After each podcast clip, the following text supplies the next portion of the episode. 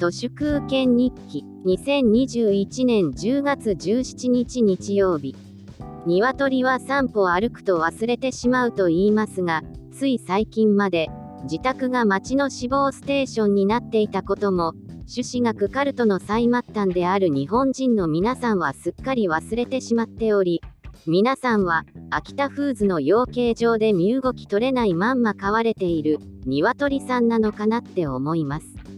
アメリカのレッドネックとかアルコール依存症のスラブ人とかも度肝を抜かれるほどの愚か者ですがこのタイミングで衆議院選挙とかやらされている日本人も鶏未満の劣化民族だなって思います。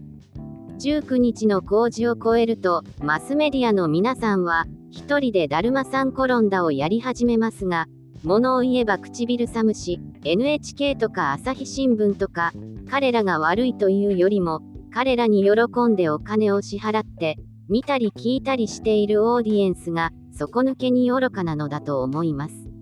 朝日新聞の15日朝刊に宮台真司の長いインタビューが載っていて私は図書館で読みましたけど記者は何も物申さず学者に言わせるだけの取り的クソ専門新聞などビタ一問お金を払う理由なんてないなって思います。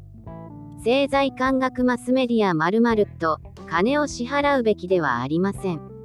この現代において、政治屋さんはじめ、政財官学マスメディアになりたい人なんて、バカか暇人か、もしくはその両方かであって、私からすれば健常者の顔をした白痴です。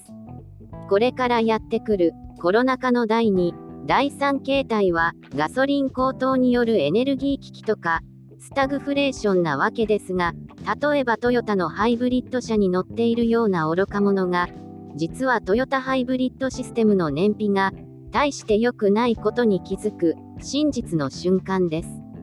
車検もまともにやらないレクサスのハイブリッドに喜んで乗っている、健常者の顔をした白痴が、その愚かさゆえに損をし始める、そんなことが起きてくるのではないかと思います。5年後のトヨタなんて、多分今のパナソニックみたいなおまぬけ巨大組織になると思います。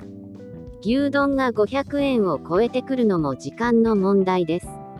ガソリン高騰の生の声を、世田谷区のガソリンスタンドで取材しているマスメディアも、とにかく尺が埋まれば何でもいい。味噌もクソも怒られなければ何でも混ぜてしまう。下々のプロダクションもまた、出来損ないの人面編集ロボットです。このブルシット満州国2.0がコロナ禍の第2形態、第3形態で一気に窮地に陥っていく様子を私は部外者として高みの見物しようと思います。